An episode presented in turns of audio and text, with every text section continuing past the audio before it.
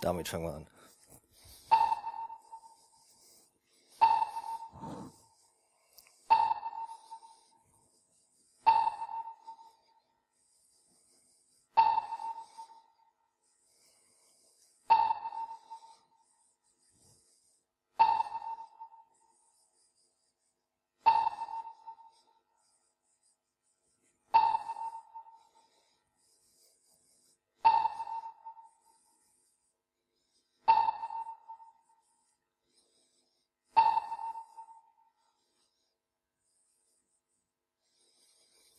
Ja, diese E-Mail haben wir am 7.1. auf der X2Go User Mailing Liste gekriegt.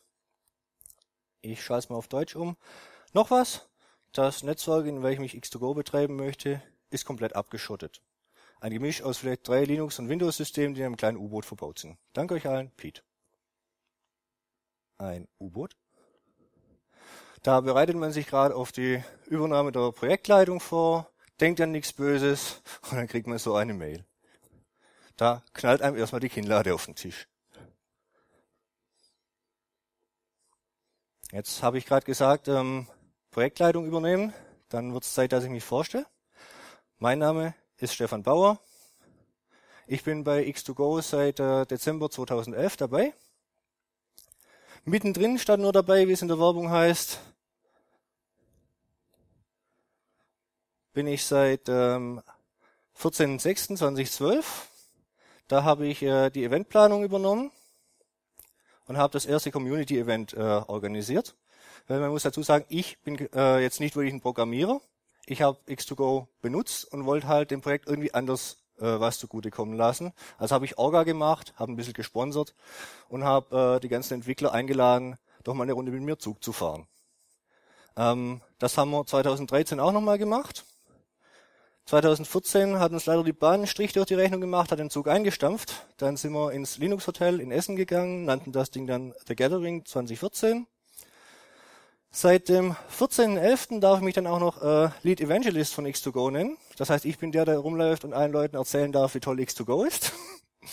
ähm, und zum 10.1., da haben wir es auch nicht ganz mit den 14ern geschafft, äh, bin ich dann auch noch offiziell Projektleiter geworden. Ähm, und so nebenbei bin ich auch noch ein Firmenschiff. Jetzt wissen Sie, wer ich bin. Jetzt sollten wir kurz drüber reden, was X2Go eigentlich ist. X2Go ist eine Remote Desktop Lösung. Das heißt, ich kann eine komplette Arbeitsoberfläche aus der Ferne, bildschirmfüllend, Fullscreen bereitstellen. Ich kann das für einen lokalen Desktop-Zugriff machen als Remote Support, also einen anderen PC aus der Ferne bedienen. Ich kann es auch als sogenannten Concurrent Multi-User-Betrieb machen, als Terminal-Server, wo dann mehrere Leute unabhängig voneinander ihren eigenen Desktop auf einer zentralen Maschine nutzen können. Wir sind aber auch eine Remote Application Lösung. Das nennt sich Seamless Mode. Und das heißt, dass ich eine Anwendung auf meinem Client benutzen kann, die eigentlich gar nicht auf diesem Client läuft. Sie läuft auf der zentralen Maschine. Auch sie verhält sich eben wie eine einzelne Anwendung. Ich habe nicht einen kompletten Desktop im Desktop, den ich hin und her schieben kann, sondern ich kann diese Anwendung größer machen, kleiner machen. Die hat rechts oben das Xchen, wie man es bei jeder anderen Anwendung auch zum Schließen kennt. Sie verhält sich, als sei sie lokal. Und das kann man einmal als Einzelapplikation machen, wo man am Client selber auswählt, welche man denn jetzt starten möchte. Oder im sogenannten Published Application Mode kann ich auf dem Server sagen, welche Anwendungen der Nutzer zur Auswahl kriegen soll. Also ich habe quasi ein zweites kleines Startmenü, wo nur diese entfernten Anwendungen dann angezeigt werden. X2Go ist aber auch eine Load Balancing und Server Farm Lösung. Das nennt sich bei uns Session Broker. Der macht zum einen eben das Load Balancing, sprich der Client kommt zu diesem Load Balancer und sagt, hey, ich hätte gerne eine neue Sitzung. Und der Load Balancer kann dann abfragen, welcher von meinen Servern gerade die wenigste Auslastung hat und schickt den User dann auf diesen Server. Der Session Broker hat aber noch ein feines, schickes Detail. Ich kann die ganze kleinen Konfiguration, was X2Go angeht, auch vom Server vorgeben lassen. Das, das schauen wir uns nachher alles nochmal äh, im Detail an.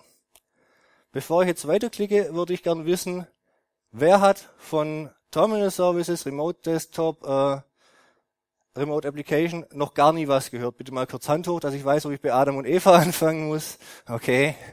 Ähm, dann vielleicht an der Stelle noch ein bisschen ausführlicher. Ähm, Remote Desktop Lösungen sind wir jetzt für die Unix-Welt, für die Linux-Welt speziell eine. Ähm, wenn man aus der Microsoft-Welt äh, kommt, dann kennt man es wahrscheinlich eher unter dem Namen Remote Desktop. Ähm, MSTSC heißt das Programmchen dann auf dem PC, ähm, wo man eben zum einen auf einem zentralen Server arbeiten kann in der Firma. Über die gleiche Technik kann man aber eben auch Fernwartung betreiben, sprich ähm, man sitzt daheim, man kommt nicht weiter, man ruft äh, den Sohnemann an oder die Tochter und sagt, hey, äh, kannst du mir mal helfen? Und dann schalten die sich auf und das kann man eben auch mit Remote Desktop Systemen machen. Und äh, Remote Application ist eben die Steigerung davon, sage ich mal, dass man eben nicht den kompletten Desktop bereitstellen muss, sondern die einzelne Anwendung. Jetzt äh, möchte ich kurz darauf eingehen, wo man X2Go serverseitig einsetzen kann. Und da muss ich sagen, es gibt uns halt leider nur für Linux. Wer sich mit äh, Terminal Services auskennt, der hat wahrscheinlich auch mal, schon mal den Firmennamen Citrix gehört. Ähm, Citrix gibt's nur für Windows und wir sind quasi das Linux-Pendant zu Citrix. So könnte man das äh, kurz zusammenfassen. Ähm, uns gibt's für die x86 und x64 äh, Schiene, also Intel-Welt. Uns gibt's aber auch für PowerPC 64, sprich äh, IBM Midrange-Systeme.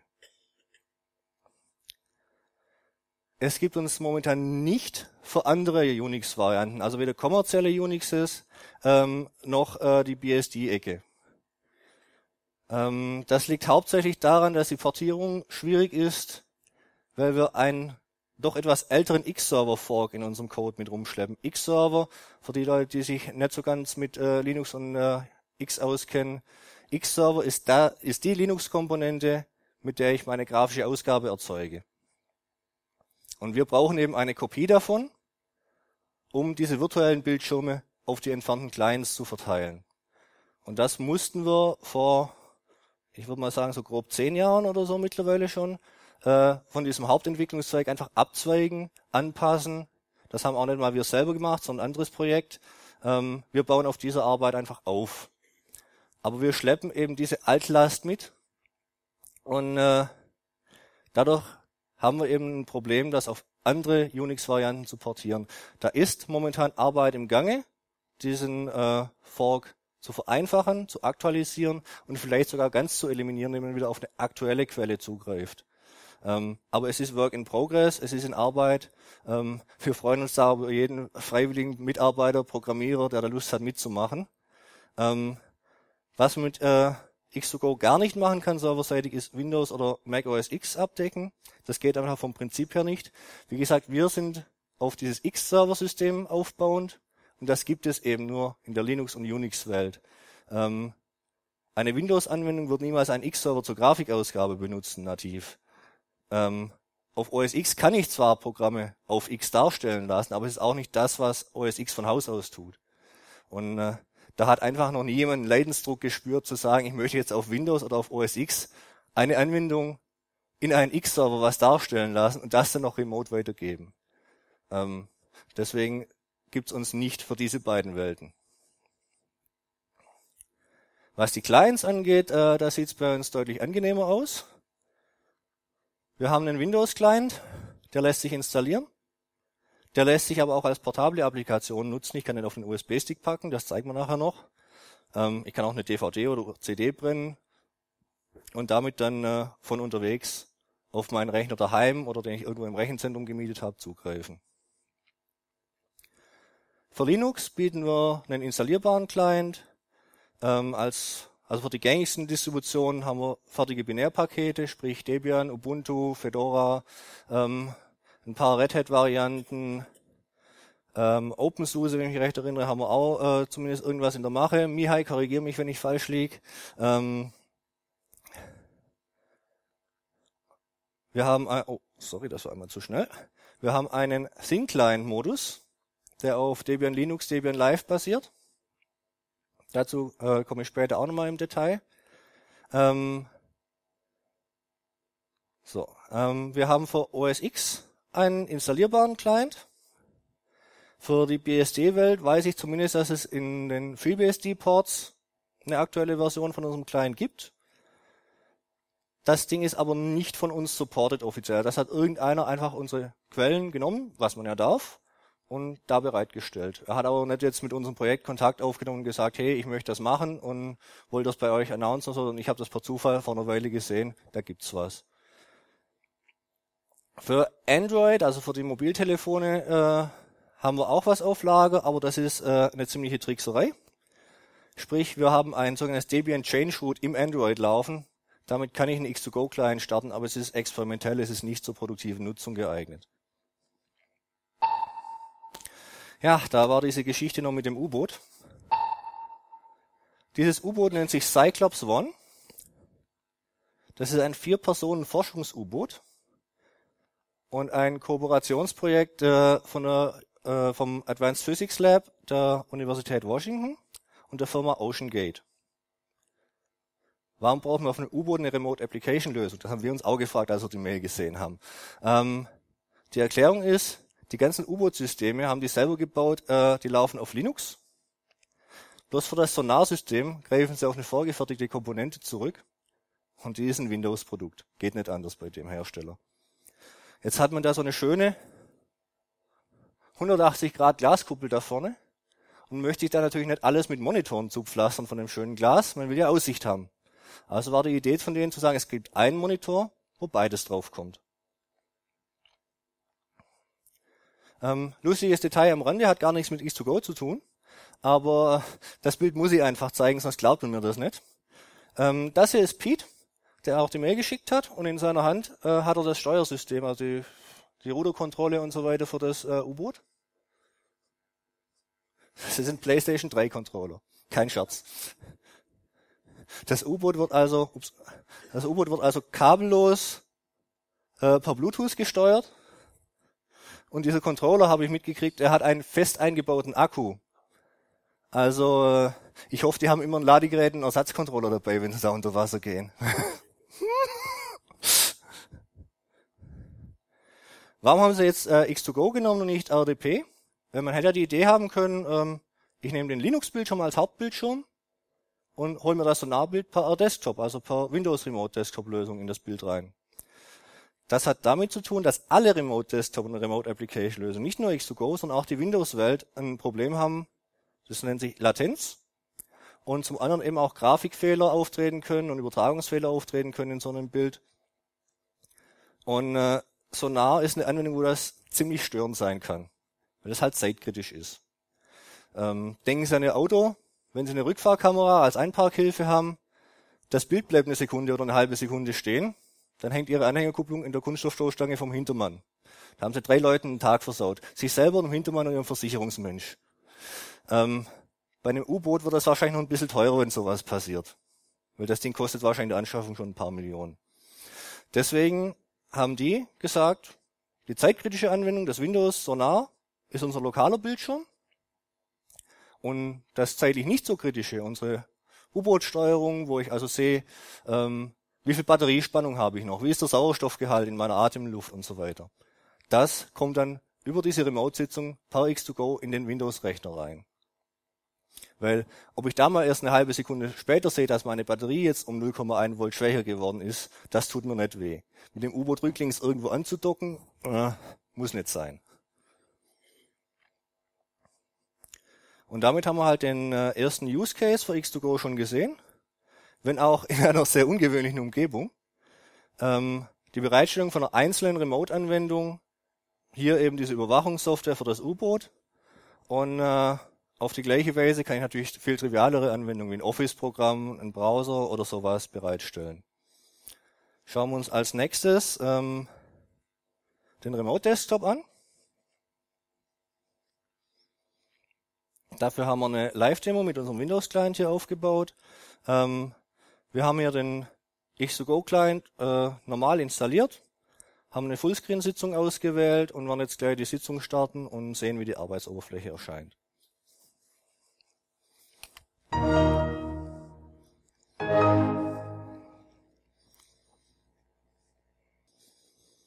Also wer nur Windows kennt, für den sieht das jetzt halt ein bisschen fremdartig aus. Ähm, das ist eine Möglichkeit, äh, einen Linux-Desktop bereitzustellen. Das nennt sich LXDE, die Oberfläche. Funktioniert auch nicht viel anders wie Windows. Ich habe hier links unten in der Ecke einen Startknopf, kann meine Anwendungen auswählen.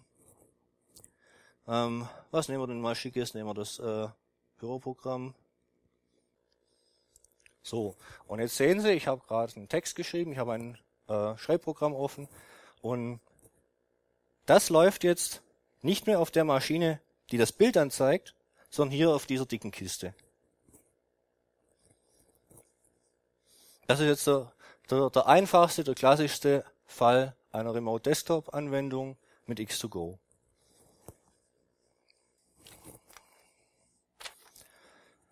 So, und damit sind wir beim äh, Motto von X2Go gelandet. Das heißt nämlich X2Go Everywhere at Home. Ich kann meinen Heimatdesktop von überall in der Welt abrufen, wo ich einen X2Go-Client habe. Egal, ob ich gerade in Timbuktu bin und über UMTS-Stick ähm, meinen Laptop eingebucht habe oder ob ich in der Uni sitze. Ähm, ich komme von überall her, wo ich Internet habe, auf meine Maschine. Hab meinen Desktop mit meinen Einstellungen, so wie ich sie haben will, ähm, wo ich auf dem Desktop halt vielleicht auch das eine oder andere Symbol abgelegt habe, ähm, wo ich es einfach gewohnt bin, wenn ich da zwei Strich rüber und einen Strich hoch bin, dann startet mein Mailprogramm. Ähm, wo ich nicht einfach an, an eine andere Benutzeroberfläche gewöhnen muss, weil ich ja gerade an einem anderen Computer zu Gast bin oder sonst irgendwo in der Welt gerade unterwegs bin. Das ist jetzt aber kein Hexenwerk, das ist unspektakulär. Ähm, das muss jede Remote-Desktop-Anwendung beherrschen. Das kann auch jede, die den Namen verdient. Also ähm, Microsoft Terminal Services, Citrix können das alles auch. Wie gesagt, das ist jetzt nicht unser Alleinstellungsmerkmal. Funktioniert unter Linux und OS X mit dem Kleinen natürlich genauso wie jetzt hier mit dem alten Windows XP. Ähm, jetzt wäre es ja blöd, wenn ich mir so einen Remote Desktop holen will von einer entfernten Maschine und deswegen erst ein Windows starten muss. Weil das Windows bringt ja seinen eigenen Desktop mit und ich will ja eigentlich bloß meinen von daheim. Und dafür haben wir dieses Thin-Client-Image mit einer sehr breiten Hardware-Unterstützung. Als Client kommt bei uns so ziemlich alles in Frage, was ein Linux auf x86, x64 oder ARM-HF ausführen kann und eben die üblichen Peripheriegeräte wie Bildschirm, Tastatur, Maus, vielleicht noch einen Drucker unterstützt. Booten kann man dieses Client-Image über Pixie oder über ein lokales Bootmedium wie ein USB-Stick, CD, DVD, Festplatte.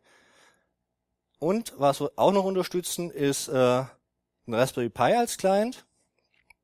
Da gibt's eine kommerzielle Lösung von der Firma Nuco und die äh, schauen wir uns jetzt gleich mal live an.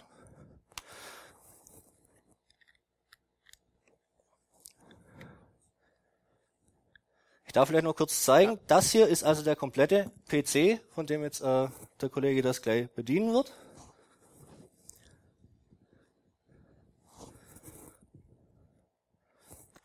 Schauen wir mal, kriegen wir ein Bild. Dauert ein bisschen. War an der Maus wackeln, Bildschirmschoner drin vielleicht? Ah. Ja, guten Abend, mein Name ist Karl-Heinz Hellmann. Ich bin geschäftsführender Gesellschafter von Juko. Bin auch froh, dass mein technischer Mitgesellschafter hier ist Franz Lückel. Er ist der technische Kopf und hat meine Vision, die ich schon 2009 hatte, ich wollte von Microsoft weg, zum Leben erfüllt. Und da ist X2Go für uns wichtig. Das ist, wir sagen immer, weniger IT geht nicht. Das ist noch weniger als ein Thin Client, für die wissen, was ein Thin Client ist. Das ist ein Zero Client, der Raspberry Pi. Und der hat nur eine Aufgabe, dass er eben Tastatur, Maus anschließt und eben über die Software X2Go eine Session aufbaut zu einem beliebigen Server. Das mache ich jetzt mal als Demo vor. Vorführeffekt? Nee, da kommt's. So, da ist also jetzt die Session mit X2Go, wie es gerade gezeigt wurde. Und wir sind jetzt auf einem Server in Berlin, das ist unser Demo-Server. Und wir betreiben diese Server und bieten unseren Kunden an, dass wir alle Updates machen, alle Backups, so dass man sich mit dem ganzen Krempel von IT nicht mehr beschäftigen muss. Und was gerade schon vorgeführt wurde, haben wir hier auch als Anwendung. Wir setzen grundsätzlich keine amerikanische Software ein.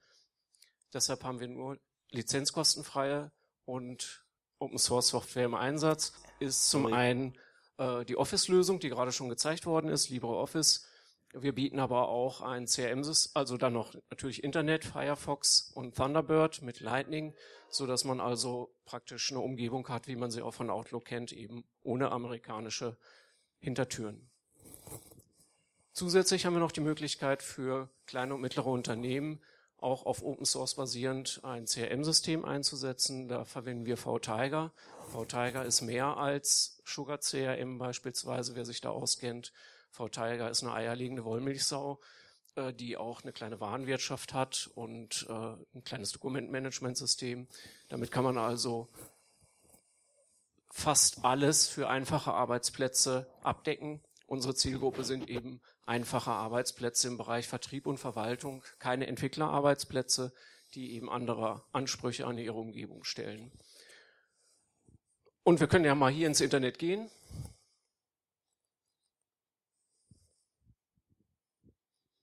Das ist also unsere Homepage, wo wir immer gerne äh, auch ähm, zeigen, welche Erweiterungen es da gibt. Ah, da muss ich den, da muss ich den, ah, okay.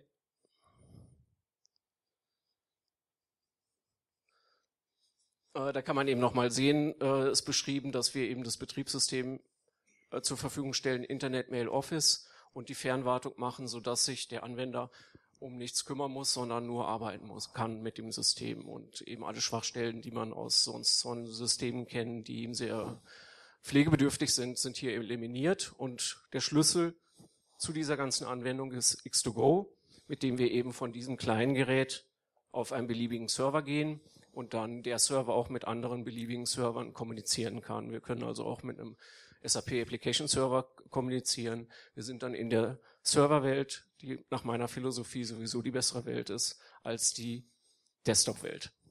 Damit gebe ich gerne zurück. Okay, ähm, jetzt wollen wir noch kurz zeigen, dass äh, diese Sitzung äh, sich überhaupt nicht darum kümmert, in welchem Zustand der Client ist. Sprich, ich kann dem hier jetzt den Strom klauen. Flop. Und jetzt müsste äh, der Kollege drüben an dem zweiten Raspberry die Sitzung übernehmen können.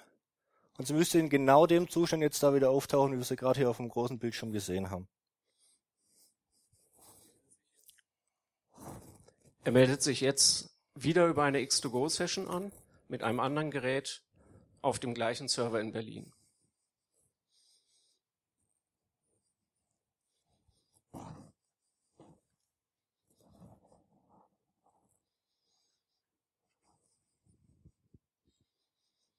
Dauert genauso lange wie bei mir gerade.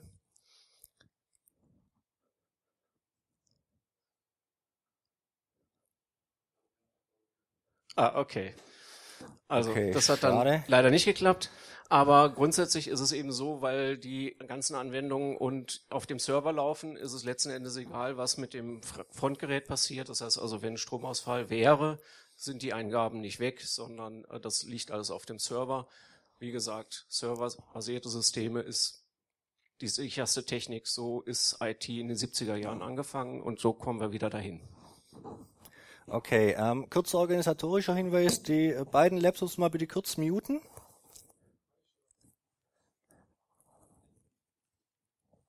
Also jetzt haben wir hier gleich wieder etwas Soundeffekt. Na, jetzt will er gar nicht mehr. Dann machen wir es auf die harte Tour. So. Zap. So, die Lösung, die wir gerade gesehen haben mit dem Raspberry äh, oder generell mit den Thin-Clients. Ah, okay. Jetzt sieht man also da drüben auf dem kleinen Bildschirm, man, man kann es erahnen, es ist die gleiche Website, die wir gerade eben gesehen haben. Es ist wirklich genau der Zustand, wie eben hier auf dem großen Bildschirm zu sehen war. Und er kann jetzt eben genau an der Stelle von dieser Maschine aus weitermachen. Interessant ist das Thin-Client-Konzept, für Universitäten, für Schulungszentren, für Firmen wie für Privatanwender. Ähm, bei der Uni ist es natürlich praktisch, ich kann mit relativ wenig Geld einen ganzen Server, äh, einen ganzen äh, Arbeitsraum ausstatten für meine Studenten. Ich kann auch alte Hardware recyceln, ist vielleicht von der Energiebilanz nicht so toll wie der Raspi, aber manche sagen halt, ich hab's ja eh da, ich hab's ja gekauft, ist es vielleicht noch nicht mal ganz abgeschrieben und schon wieder veraltet. Als SIN-Client reicht es immer noch locker. Ähm, von Schulungszentren ist es ideal, weil ich halt eine zentrale Maschine habe, die ich relativ einfach wiederherstellen kann, wenn die Schulung gelaufen ist und somit immer einen sauberen Stand auf allen meinen Maschinen habe. Die nächste Schulung kann losgehen und ich weiß wirklich, alle meine Schulungsplätze sind auf dem identischen Stand. Es ist nichts irgendwo verbogen von der vorherigen Schulung noch oder so. Es ist immer genau der Zustand, wie ich ihn haben will. Für Firmen ist es interessant, ähm, eben auf diese zentrale Servertechnik zu setzen, die Clients als SYN-Clients zu fahren. Das kann man eben mit einem dedizierten SYN-Client wie diesem Raspberry machen. Man kann eben auch die alte Hardware recyceln. Da zeigen wir nachher auch noch ein paar schöne Tricks dazu. Ähm, für den Privatanwender ist es interessant, weil sich so ein Raspberry natürlich auch ins Wohnzimmer stellen kann oder in die Küche irgendwo in die Ecke mit einem kleinen Bildschirm und einfach mal so nebenbei mal schnell was im Internet nachschauen kann drüber. Und eben seine gewohnte Arbeitsoberfläche hat. Ob er jetzt in der Küche ist, im Wohnzimmer, in seinem Arbeitszimmer, er kann es einfach von Zimmer zu Zimmer mitnehmen. Und hat einen Energieverbrauch von wie viel Watt haben wir? Zwischen zwei und fünf Watt. Also ähm, da hält so manche Energiesparlampe nicht mit. Also normaler Desktop hat zwischen 300 und 500 Watt. Und äh, das Problem ist ja auch, dass normale Rechner, selbst wenn man sie ausschaltet, sie weiter Strom verbrauchen. Das heißt, nur mit einer stromabschaltbaren Steckdose verbrauchen die keinen Strom. Das heißt, das sind also riesige Energiefresser, die immer Strom ziehen. Und das ist eben mit den Raspberries. Und die werden immer weiterentwickelt. Die letzte Version hat schon nochmal wieder 30 Prozent weniger Energieverbrauch gehabt. Das ist ein grüner PC. Okay.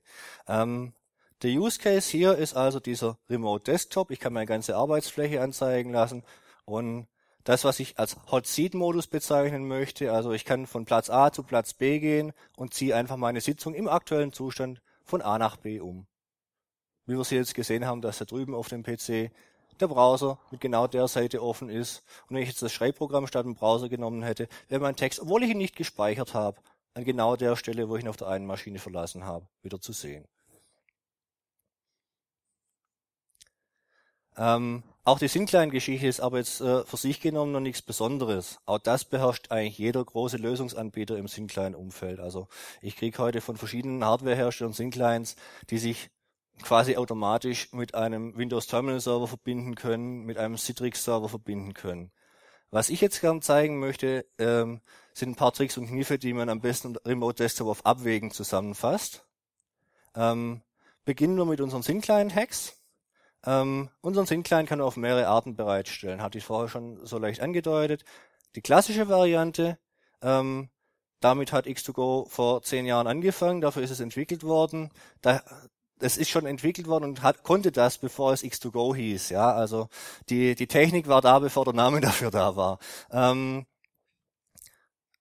das funktionierte mit PixieBoot, TFTP, NFS, sprich so wie man unter Linux klassischerweise ein Diskless Client installiert. Ähm, das war damals gedacht als Technologiedemo für eine öffentliche Verwaltung und Schulen in einem äh, bayerischen Landkreis. Die neuen Varianten, die wir seit äh, letztem Jahr entwickelt haben, die sind ein bisschen flexibler.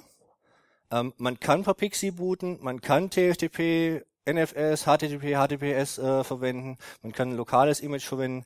Der Knackpunkt ist, es geht jetzt in eine RAM-Disk. Diese RAM-Disk-Versionen basieren auf Debian Live, in das wir einfach unsere Syncline-Software mit reingetankt haben. Ähm, der Vorteil davon ist, es ist A, performanter, weil ich eben mein ganzes Betriebssystem jetzt im RAM vorhalte und nicht immer bedarfsweise die Datei übers Netz ziehen muss, wenn ich sie brauche. Und es ist stabiler.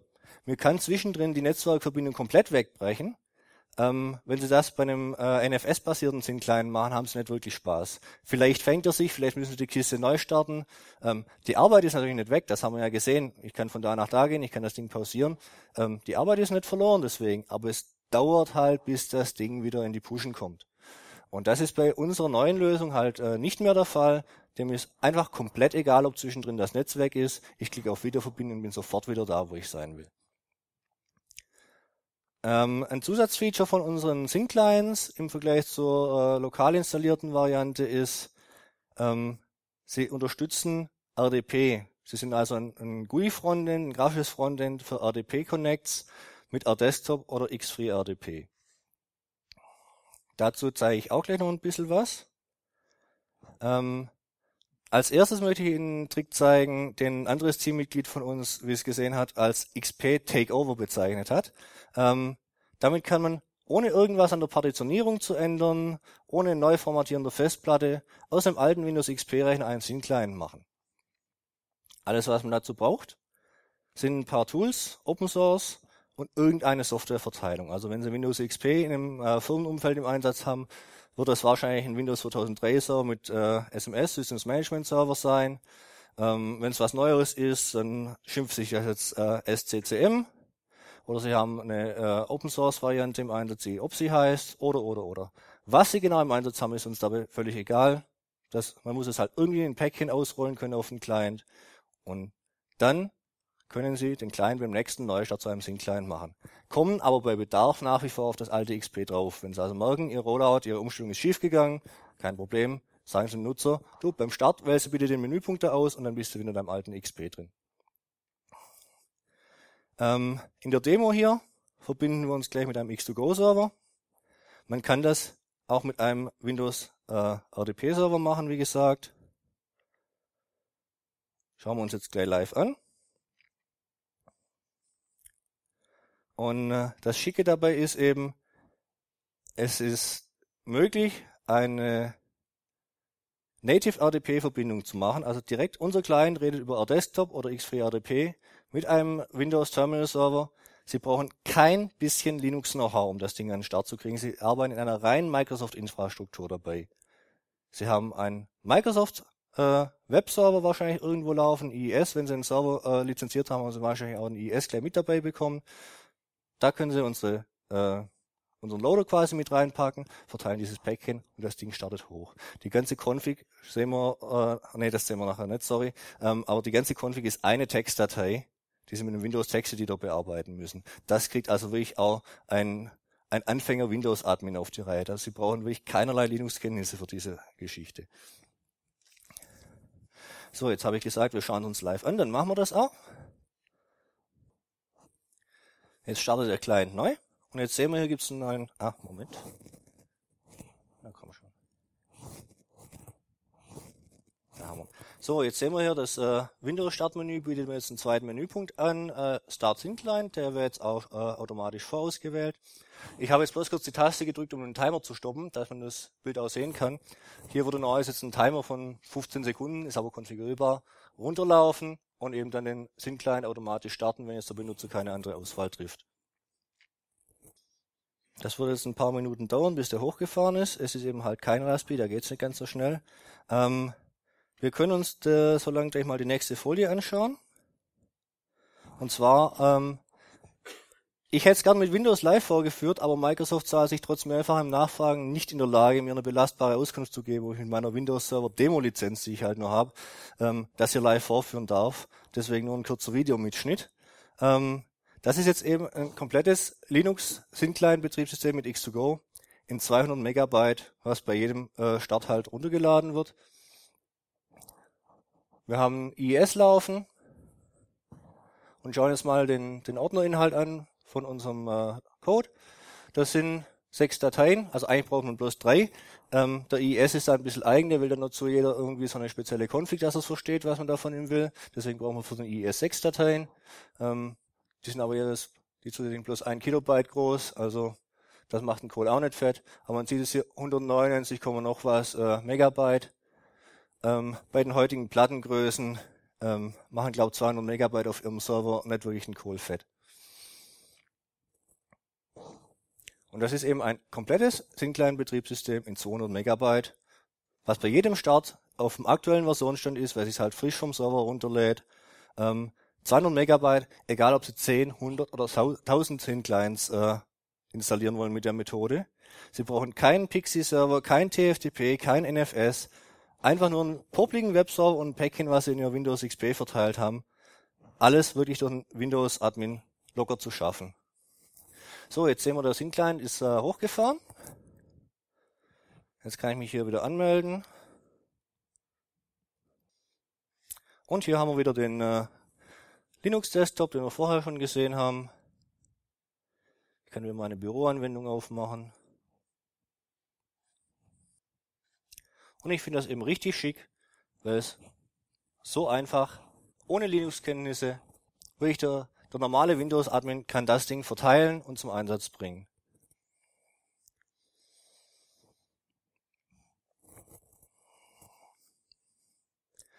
Der nächste Trick, den ich vorführen möchte, der hat mit einem USB-Stick zu tun. Unsere Syncline-Umgebung, habe ich ja gesagt, lässt sich auf einen USB-Stick installieren. Das muss ich hier bloß kurz von Hand umstellen, dass ich wieder in das Windows will.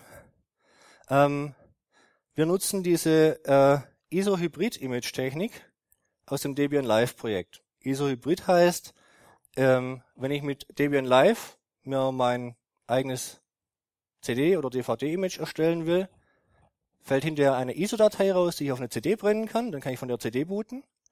Diese Datei ist aber so modifiziert, dass ich sie auch direkt auf einen USB-Stick schieben kann und dann dieser USB-Stick bootfähig ist. Ist eine schicke Sache, was die Jungs sich da ausgedacht haben. Und haben wir gesagt, das äh, nutzen wir einfach mal mit.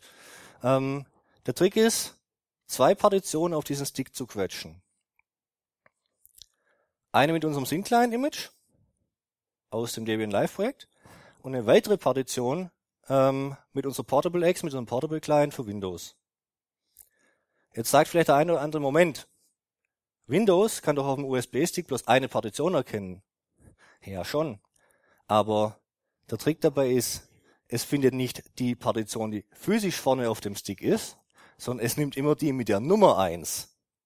Wenn ich jetzt also hergehe und nachdem ich dieses Image auf den Stick geschrieben habe, einfach sage, so, du bist jetzt nicht mehr Nummer eins, du bist Nummer zwei und was dahinter an freiem Platz ist, das nenne ich jetzt bitte Nummer eins und mache mir ein von Windows lesbares Dateisystem da rein. Dann habe ich da hinten Platz, um meinen Windows-Client zu installieren. Also nochmal kurz bildlich dargestellt. Hier vorne schreibt das Debian Live sein Image in den Stick rein und ich drehe dann einfach die Nummer um. Ich sage, du bist jetzt nicht mehr eins, du bist die zwei und da hinten machst du nur die eins hin und FAT32 ist ein äh, Dateisystem, was ich unter Windows wie unter Linux lesen kann. Sprich, ich kann da nachher äh, meine äh, Sitzungskonfiguration drauf ablegen. So, äh, so kann ich also auf meinem Windows-Rechner diesen Portable Client starten, kann nur meine Sitzungen konfigurieren und kann den Stick nachher mitnehmen zu irgendeiner anderen Maschine, stecke ihn ein, boote davon, bin in meinem Linux Thin Client Image und habe genau die Konfiguration, die ich mir vorher unter Windows zurechtgeklickt habe. Ich habe jetzt also einen so präparierten USB-Stick an meinen Demo-Rechner angeschlossen. Und äh, ich könnte jetzt hierher gehen und dieser Sitzung einfach mal einen neuen Namen geben. Wie heißen Sie? Vorname reicht mir. Eugenie. Richtig geschrieben? Okay. So, jetzt habe ich hier eine Sitzung mit diesem Namen. Jetzt kann ich den Rechner neu starten. Muss ich mir jetzt natürlich kurz klar machen, dass er von dem USB-Stick starten soll und nicht von der Festplatte. Wir starten neu. Das dauert natürlich einen kleinen Moment bei so alter Hardware. So, jetzt sollte ich eigentlich wieder ein Bild sehen, warum wieder nicht? Das hat jetzt auch was von Vorführeffekt. Ah, da haben wir ihn. Jetzt dauert es einen kleinen Moment, bis er äh, auf die Bildschirmeinstellung wechselt, dass wieder beide Bildschirme das gleiche Bild zeigen, weil eigentlich äh, unterstützt unser Syncline auch einen Multimonitor-Betrieb. Also wenn ich jetzt hier keine speziellen Voreinstellungen treffe und er merkt, er hat mehrere Monitore, dann zieht er das Bild nachher auf, auf die komplette Breite auf. Gleich haben wir. Hoffe ich. Oh. Ah. So, und jetzt sehen wir also, dass er unseren Sitzungsnamen von vorher übernommen hat.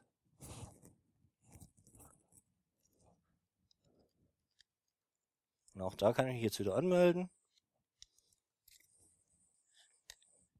Und wieder sehen wir unseren altbekannten Linux-Desktop von vorhin.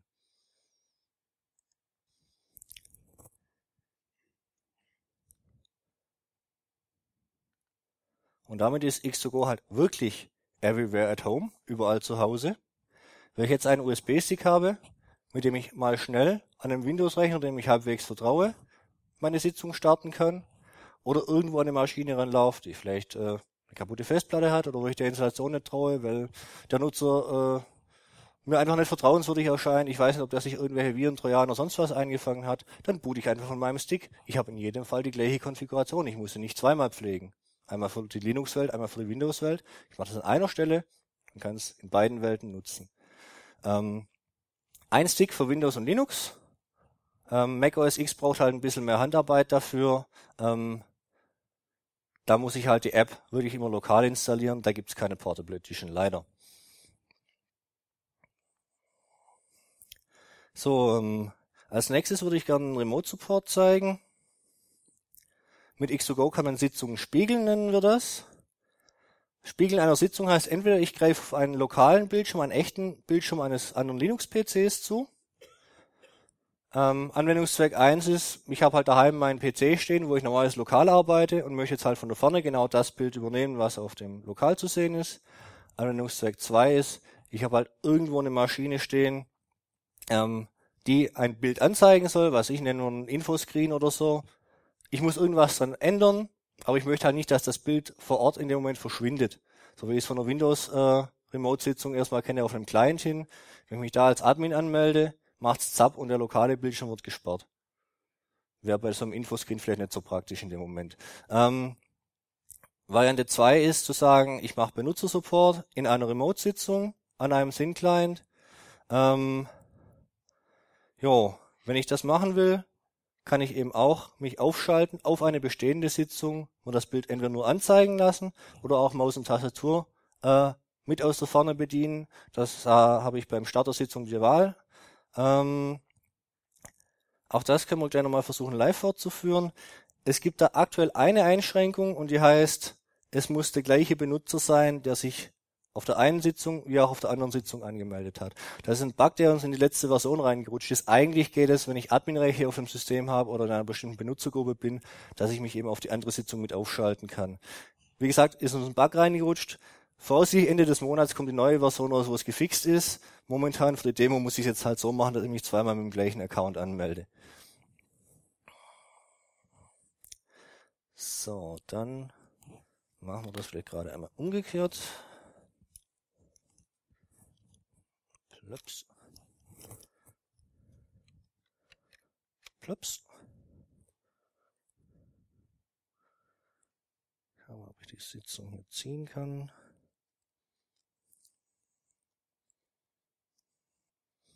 Okay, da haben wir jetzt wohl auch irgendwie ein bisschen einen Vorführeffekt.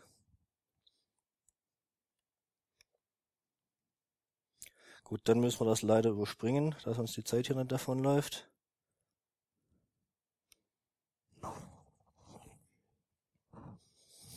Okay. Das hatte ich erzählt, dass wir den gleichen Nutzer momentan brauchen. Ähm, Use Case, wie gesagt, einmal die Fernwartung, zum anderen die Benutzerunterstützung im Büroalltag. Ähm, wer halt in einem größeren Unternehmen mit IT arbeitet, kennt das ja sicherlich. Man hat irgendein Problem, ruft die Hotline an, die schaltet sich auf, ähm, klickt einen da vorlaufenden Bildschirm durch, sagt einem, was zu tun ist. Auch das geht eben auch mit uns.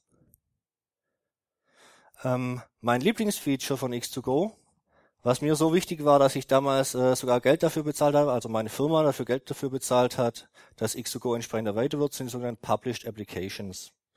Ähm, was liegt also näher, als sich am praktischen Beispiel anzuschauen, ähm, was mein Unternehmen der Kundschaft mit diesen Published Applications von Mehrwert bieten kann. Ähm, unsere Lösung nennt sich elektronische Glovebox. Was ist eine Glovebox? Es ist nicht das Handschuhfach im Auto, es ist auch nicht der Handschuhspender in der Klinik. Ähm, es ist im übertragenen Sinn eine von diesen Manipulatorkisten, also diese Glaskästen, ähm, wo man zwei so Gummihandschuhstulpen drin hat und damit irgendwelchen gefährlichen Substanzen arbeiten kann. So wie man im echten Leben diese gefährlichen Substanzen in diese Glaskiste einsperrt, so sperren wir im übertragenen Sinne das Internet in so eine Kiste ein. Aussehen ähm, tut unsere Box übrigens meistens so oder so. Das ist die alte Version, mit der wir angefangen haben. Heute sieht das Ding ein bisschen schicker und fescher aus, hat auch mehr Dampf drin. Ähm, die Grundidee dabei ist, dass auf dem kleinen PC nur noch gemalt wird, sage ich jetzt mal. Er malt irgendwelche Fenster und Inhalte von diesen Fenstern, aber sämtlicher Code läuft in dieser Kiste ab. Der Client, der PC, an dem ich sitze, der weiß also gar nicht, was er da malt. Und so kann er sich halt auch nichts einfangen, kein Virus, kein Trojaner, kein Drive-by-Download, weil es eben alles zentral in der Kiste passiert und ich nur das Bild davon sehe und den Ton dazu höre. So kann ich das Internet komplett von meinem PC trennen und es trotzdem nutzen. Und damit habe ich einen sicheren Internetzugang an meinem Arbeitsplatz, wo diverse vertrauliche Daten liegen. Im Fall von unserer Hauptkundschaft sind das Patientendaten, weil wir setzen das momentan hauptsächlich im Healthcare-Bereich ein, vom niedergelassenen Arzt bis zum Gesundheitszentrum hoch.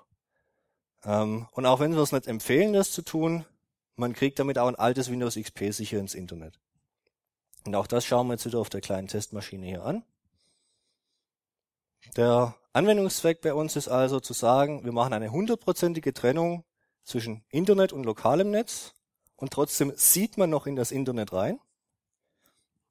Und äh, der abstrakte Use Case, sage ich jetzt mal, ist eben bei den Published Applications, dass ich auf dem Server sagen kann, welche Anwendungen dem Nutzer zur Auswahl stehen und dass er eben mit einer Anmeldung an dem Server diese ganzen Anwendungen starten kann.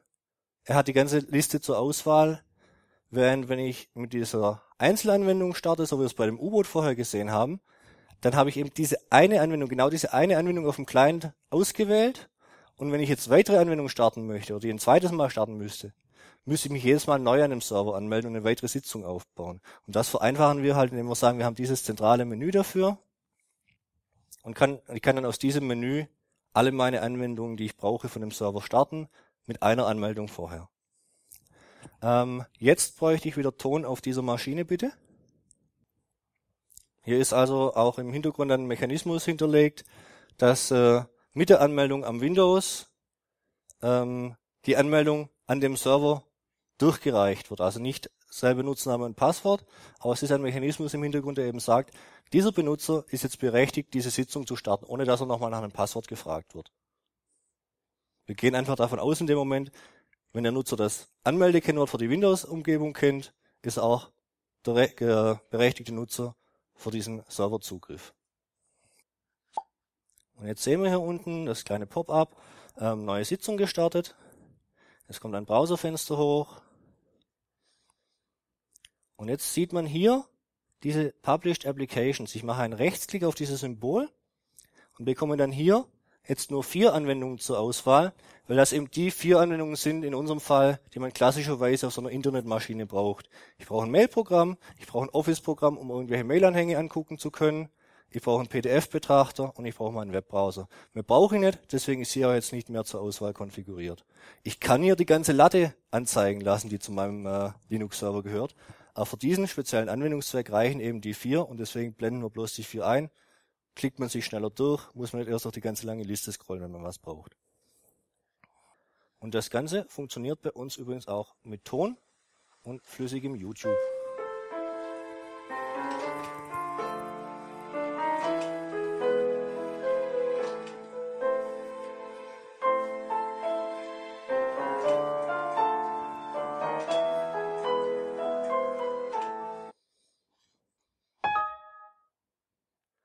Live-Demo hat man.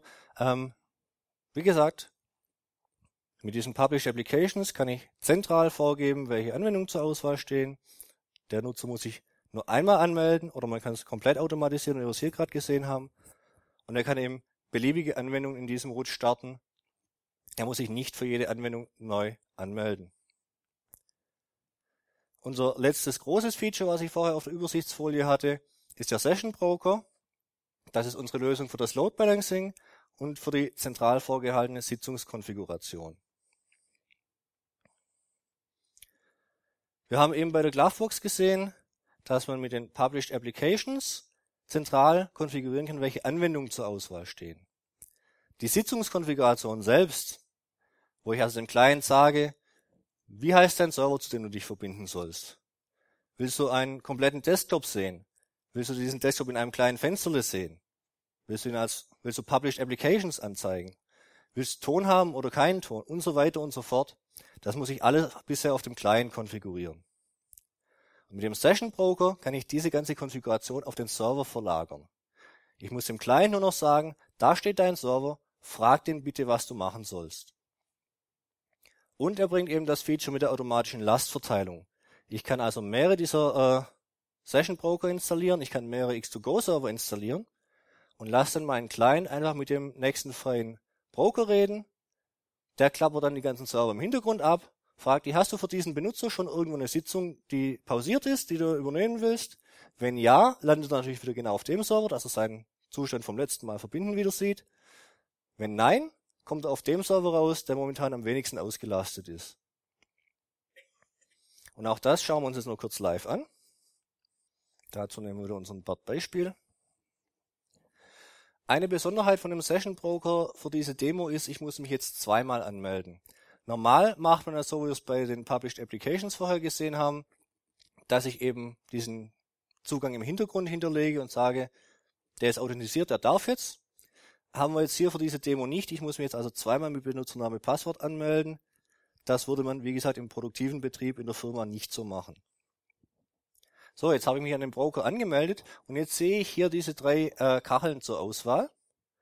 Und die hat eben jetzt dieser Session Broker dem Client vorgegeben. Ich kann jetzt also nicht wie vorher diesen Sitzungsnamen auf irgendeinen beliebigen Namen ändern, sondern ich habe jetzt genau diese drei zur Auswahl, muss mich jetzt entscheiden. Ich sage jetzt, ich will wieder den Fullscreen und das ist jetzt eben dieser Schritt, dieser zusätzliche Schritt, den ich gerade erwähnt habe. Ich muss mich jetzt hier nochmal anmelden, weil wir das in der Demo eben nicht automatisiert haben. Da haben wir jetzt eine andere Arbeitsoberfläche eingestellt, äh, nicht mehr das LXCE, was wir vorher gesehen haben. Das hier nennt sich jetzt XFCE. Aber auch hier habe ich sowas wie einen Startknopf. Kann wieder mein Office-Programm starten oder meinen Webbrowser. Funktioniert nicht wirklich viel anders wie unter Windows auch, bloß dass das Knöpfchen jetzt halt links oben und nicht links unten ist. Und äh, der Use Case, wie gesagt, ist hier zum einen zentrales Management, dass ich zentral vorgebe, welche Sitzungen dem Anwender zur Auswahl stehen. Hier jetzt halt diese drei, äh, diese drei Felder. Ähm, ich muss den Nutzer nicht mehr selber irgendwie telefonisch oder per Mail durchsprechen, was er jetzt da einzutragen hat. Das kommt jetzt alles zentral von der Maschine. Und ich habe eben das Load Balancing, sprich die Lastverteilung auf meine ganzen Server im Hintergrund ähm, und kann eben so sicherstellen, dass immer der Server, der am wenigsten ausgelastet ist, den nächsten äh, User abkriegt. Als äh, Ausblick zum Schluss noch, äh, das Kapitel nenne ich Live Beyond Intel.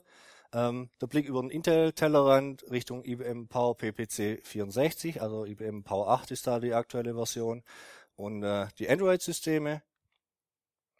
X2Go auf IBM System I. Das ist diese PowerPC 64 Welt. Und da habe ich mir einen kleinen Trick erlaubt gerade. Die Demo, die wir zuletzt gesehen haben, die kam von einem IBM System I Server. Der steht in Frankreich. Kleines Sponsorship von äh, IBM, die uns das Ding jetzt für ein halbes Jahr kostenlos zur Verfügung gestellt haben, dass wir gerade solche Demos damit machen können. Ähm, wir unterstützen neben Intel AMD, und zwar in x86 wie auch x64 Variante, im IBM Power 7 und IBM Power 8 und äh, die Power sehen dabei eben im Big wie auch im Little Endian Mode. Ähm, wer jetzt nicht der Computercrack ist, äh, für den ist die Info uninteressant, einfach so tun, als hätte ich es nicht gesagt. Wer, wer sich mit Power auskennt, der weiß, dass äh, diese Power-Architektur eben genau die andere NDNS hat wie die Intel-Welt. Die neuen können es auch wieder so rum, wie es Intel macht. Die alten können es nur gerade andersrum. Wir unterstützen auf Power beides. Und der Use Case dafür ist zu sagen, ich habe einen Kunden, der hat so eine Powermaschine eh schon in seinem Rechenzentrum stehen. Und äh, dazu muss man wissen, anders wie bei einem PC, den ich mir beim Mediamarkt kaufe, den ich sofort uneingeschränkt nutzen kann, hat IBM hier ein Lizenzmodell zu sagen, ich stelle dir eine Maschine hin, die hat, weiß ich, 20, 50 Kerne da drin, mit denen sie rechnen kann aber ich schalte nur einen frei, ich schalte nur acht frei, wie viel du mir halt zahlst. Und IBM sagt, wenn man jetzt nicht das kommerzielle Unix oder das kommerzielle Betriebssystem, was auf dieser Powerwelt daheim ist, nutzen will, sondern nur das Linux darauf nutzen will, dann kostet die CPU, die man sich nur für das Linux freischalten will, erheblich weniger, wie wenn man sie für das kommerzielle System freischalten lässt. Und wenn ich halt so eine Maschine rumstehen habe und habe da eh noch ein paar CPUs frei, dann kann ich sagen, ich mache da jetzt mein Linux rein, ich stelle so einen virtuellen Desktop meinen Arbeitern, meinen Mitarbeitern zur Verfügung und mache so einen kostengünstigen Schritt in die Terminal-Server-Welt. Ich muss keinen neuen Server anschaffen, weil ich hab's ja eh schon rumstehen. Ich muss bloß noch ein paar hundert Euro für diese CPUs zahlen und kann loslegen. Bei Android haben wir leider bis jetzt keine native Unterstützung dafür. Es gibt eine Android-App, die nennt sich GNU-Root. Nicht vom Namen irritieren lassen. Man braucht kein geroutetes Android dafür. Es reicht, dass Android, so wie es vom Hersteller kommt, auf der Maschine. Der Name GNU-Root kommt vom Change-Root, das sie bereitstellt. In, in diesem Change-Root kann ich nämlich ein Debian VC in der ARMHF-Fassung laufen lassen. In diesem Debian VC ARMHF kann ich einen VNC-Server starten und unseren X2Go-Client für Debian VC ARMHF. Dann kann ich auf dem Android nativ einen VNC-Client starten und kann mich darüber auf diesen VNC-Server, wo ich meinen X2Go-Client sehe, connecten. Das ist natürlich von hinten durch die Brust ins Auge. Und äh, da ist es, denke ich, klar, dass wir dafür keinen ernsthaften Use Case haben. Das ist eine technische Spielerei. Aber es zeigt eben, prinzipiell können wir auch auf Android. Zum Abschluss möchte ich noch ein bisschen um Unterstützung für unser Projekt werben. Wir sind ein Open Source Projekt, das heißt, wir sind immer an freiwilligen Mitstreitern interessiert. Ganz besonders würde mich freuen, wenn wir Mitstreiterinnen bekämen, denn obwohl es bei uns nicht zugeht wie auf der Linux Kernel Mailing Liste, ähm, haben wir, äh, also ist mir zumindest äh, beim Durchblättern in unser äh, Mailinglistenarchiv kein einziger weiblicher Beitrag im Entwicklerforum aufgefallen. Und das finde ich sehr schade. Was uns generell fehlen, Übersetzer, vor allem für exotischere Sprachen, abseits vom Englisch, Französisch, Italienisch, Spanisch, was man so in der Schule noch gelernt hat. Gern Muttersprachler, Zweisprachler, Wiki-Admins, Mailinglisten-Admins, Bugtracker-Admins. Wir haben sowohl auf der Mailingliste wie auch im Bugtracker äh, sehr viel mit Spam zu kämpfen. Ähm, bei der Mailingliste bin momentan ich derjenige, der wahrscheinlich die meisten Spams raussucht, bevor sie auf die Liste schlagen. Im Bugträger ist es momentan ein massives Problem, dass einige von unseren äh, Bugmeldungen einfach mit Spam zugemüllt werden, dass ich gar nicht mehr hinterherkomme, jetzt die, die echten Fehlermeldungen zu sehen. Also wenn da einer mit Know-how und Zeit uns unterstützen kann, wäre das wirklich super. Ähm, last but not least natürlich auch Programmierer. Wobei wir, so wie es halt bei den meisten Projekten ist, Programmierer haben wir eigentlich fast genug. Es sind wirklich die anderen Baustellen, die ich gerade aufgezählt habe, wo wir deutlich mehr Unterstützung brauchen könnten. Ähm, wer das alles nicht kann, nicht in Frage kommt dafür, man kann uns auch anders weiterhelfen. Man kann kommerzielle Aufträge erteilen. Es stecken auch Firmen hinter X2Go, meine zum Beispiel. Ähm, wir vermitteln dann zwischen den Kunden, die Interesse haben, irgendwas äh, zu beauftragen und den äh, Entwicklern, die für Geld arbeiten möchten für X2Go, ähm, so dass man eben einen zentralen Ansprechpartner, eine Abrechnung hat und nicht mit fünf oder was weiß ich wie viele Entwicklern einzeln verhandeln muss, einzelne Rechnungen kriegt dafür. Das machen wir. Es gibt auch Firmen, ähm, in Kiel zum Beispiel sitzt eine, das Netzwerkteam. Ähm, dann gibt's äh, die Firma von einem, von einem der beiden X2Go Gründer. Ähm, das äh, ist die Poka GmbH. Die machen eben auch äh, Programmieraufträge gegen Geld. Ähm, man kann uns auch Wartungs- und Support, Supportverträge äh, abkaufen. Auch da sind wir dafür zu haben. Man kann uns sponsern, entweder direkt finanziell, wobei ich dazu sagen muss, wir sind kein eingetragener Verein oder sowas und schon gar nicht gemeinnützig. Wir dürfen also keine Spendenquittung oder sowas ausstellen. Wir sprechen einfach mit unserem Ehrenwort dafür, wir setzen das Geld, was wir kriegen, auch wirklich fürs Projekt ein, indem wir zum Beispiel so ein Gathering veranstalten, wo die Leute dann mal abends zusammen sind, dann kriegen sie halt eine Kugel mehr wenn, wenn jetzt halt fünf Euro zusammengekommen sind. Ähm, natürlich auch gern in Form von Natural, Naturalien, also Hardware-Spenden, ähm, irgendwo einen Server für uns äh, bereitstellen, so wie es IBM jetzt das halbe Jahr tut. Ähm, auch das gerne. Ähm, ich glaube, Thomas Krenn äh, war die Firma, die einigen von unseren Entwicklern neue äh, Workstations oder Laptops äh, kostenlos zur Verfügung gestellt. Auch sowas äh, sind wir sehr dankbar dafür. Ähm, man kann auch Goodies von uns kaufen, weil es gibt auch immer wieder Firmen, die ihre äh, Werbegeschenke bei uns abgeben. Und äh, die verkaufen wir dann zugunsten vom Projekt weiter. Das haben wir also nachher auch drüben am Demotisch. Ähm, damit sind wir am Ende vom Vortrag. Mir bleibt jetzt eigentlich bloß noch zu sagen, danke für Ihre Aufmerksamkeit. Wenn Sie noch irgendwelche Fragen haben, geht gleich das Mikro rum. Ähm, Sie dürfen aber gern äh, an den Demostand rüberkommen nachher, wenn sich die Runde aufgelöst hat. Oder Sie kommen zu einem unserer Linux User Group Stuttgart Treffs. Das ist dienstags und donnerstags. Wenn Sie zum Dienstagstreff kommen, der ist immer am zweiten Dienstag im Monat in Stuttgart-Rohr bei der Firma Lihas. Da treffen Sie sehr wahrscheinlich dann auch mich an, wenn Sie sogar Fragen haben, können Sie also direkt an der Quelle fragen. Ähm, der Goodie-Verkauf, wie gesagt, drüben dann gleich am Demostand. Und äh, zu guter Letzt noch der Hinweis auf unsere Projekt-Homepage. Ähm, wer gerade das Handy mit dem QR-Code-Reader QR hat, kann es auch gleich hier abfotografieren, statt von Hand einzutippen. Dankeschön.